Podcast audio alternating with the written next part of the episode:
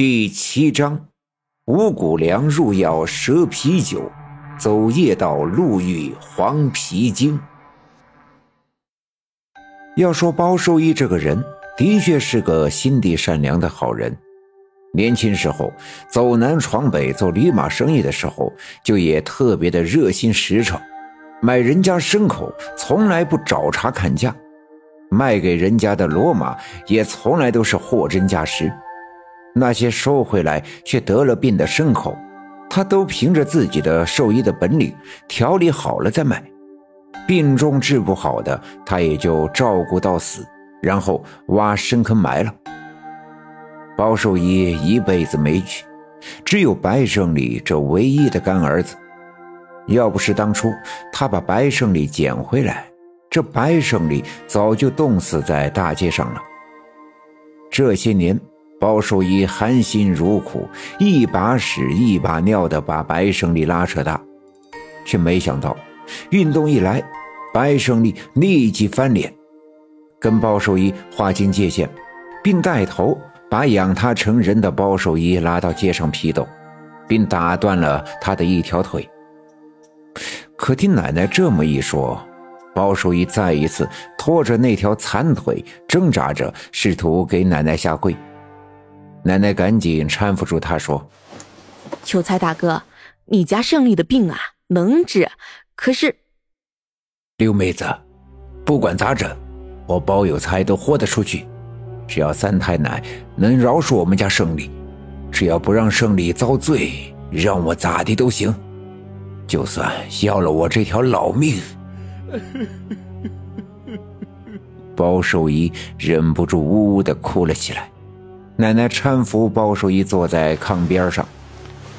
有才大哥，别着急，三太奶跟我说了，要治胜利的脸啊容易，可胜利这孩子造孽太多，将来会有大难。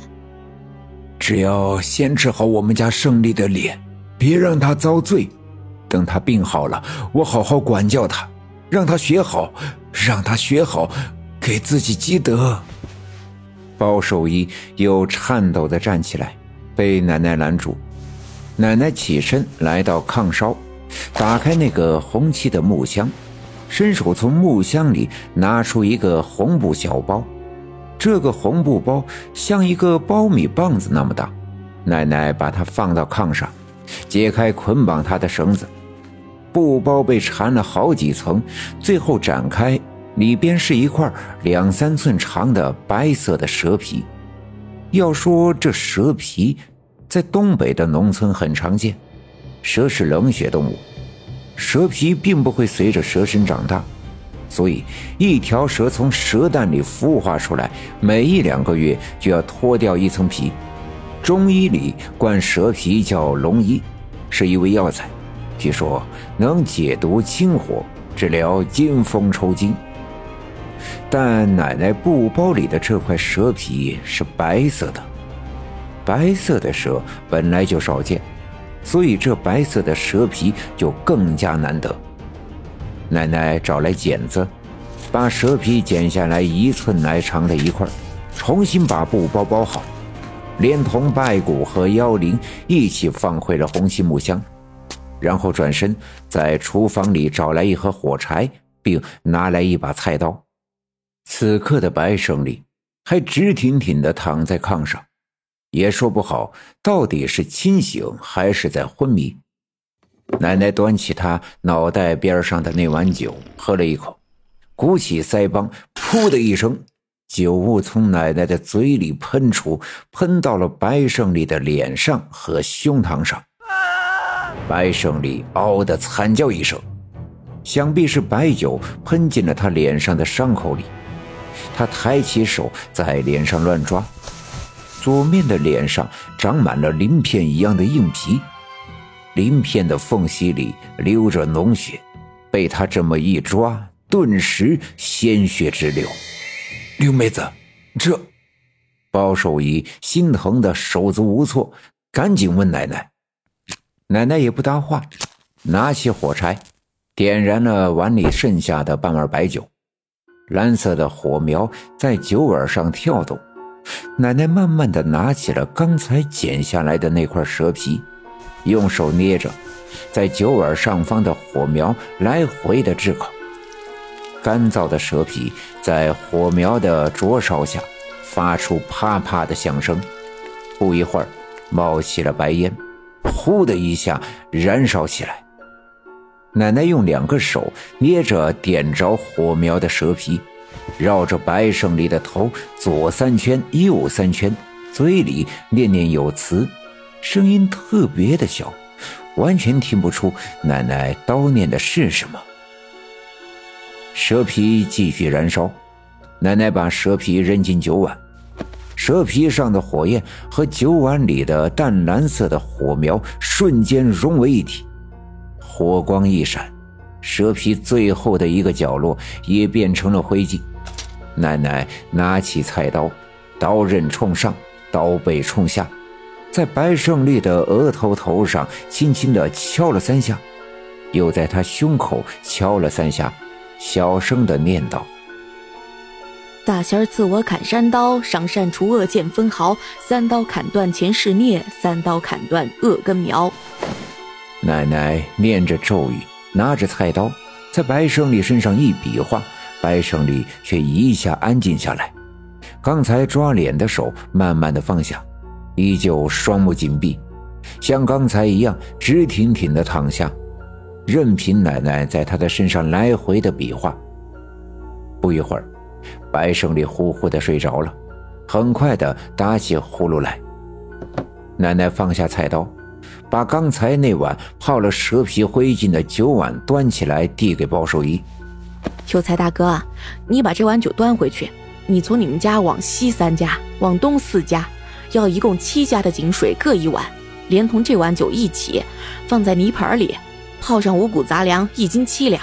然后明天早上鸡叫之前呢，用这泡了五谷粮的水给胜利洗脸，洗七遍。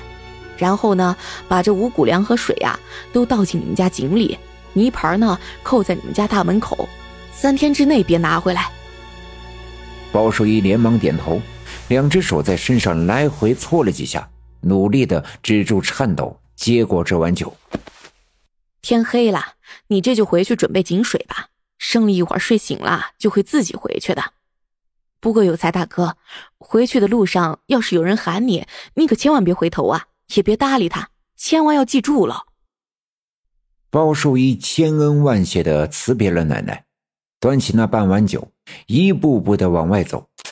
他的右腿瘸了，走起路来自然是颠簸不平。他走得万分小心，唯恐洒了一滴，降低了效果。包叔一走出我们家大门的时候，白胜利还躺在炕上，呼噜噜的打着呼噜大睡。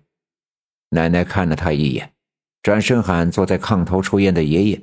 让爷爷去赵村长家接回大伯和爸爸。爷爷用劲的吸了一口，烟头闪出耀眼的红光，站起身，把烟头扔在地上踩灭，正身出屋，顺手在门口的窗台上拿起那把大镰刀，背着手向赵村长家走去。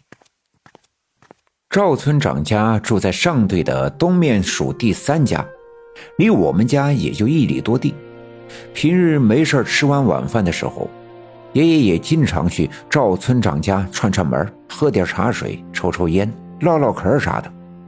尽管村里的那条小路一到晚上就漆黑一片，但走得久了，哪里路平坦，哪里有石头，几乎都是一清二楚。就算闭上眼睛，也摔不着跟头。从我们家出门往东。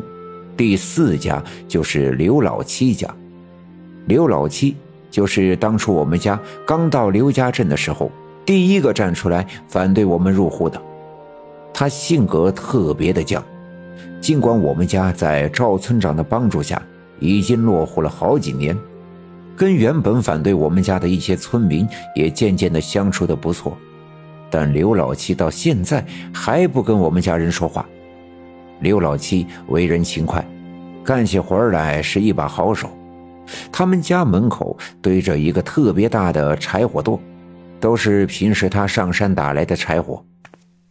爷爷正背着手往前走，突然听见有人说话：“老头，老头儿，你看我长得像人吗？”本集已经播讲完毕，感谢您的收听。欲知后事如何，且听下回分解。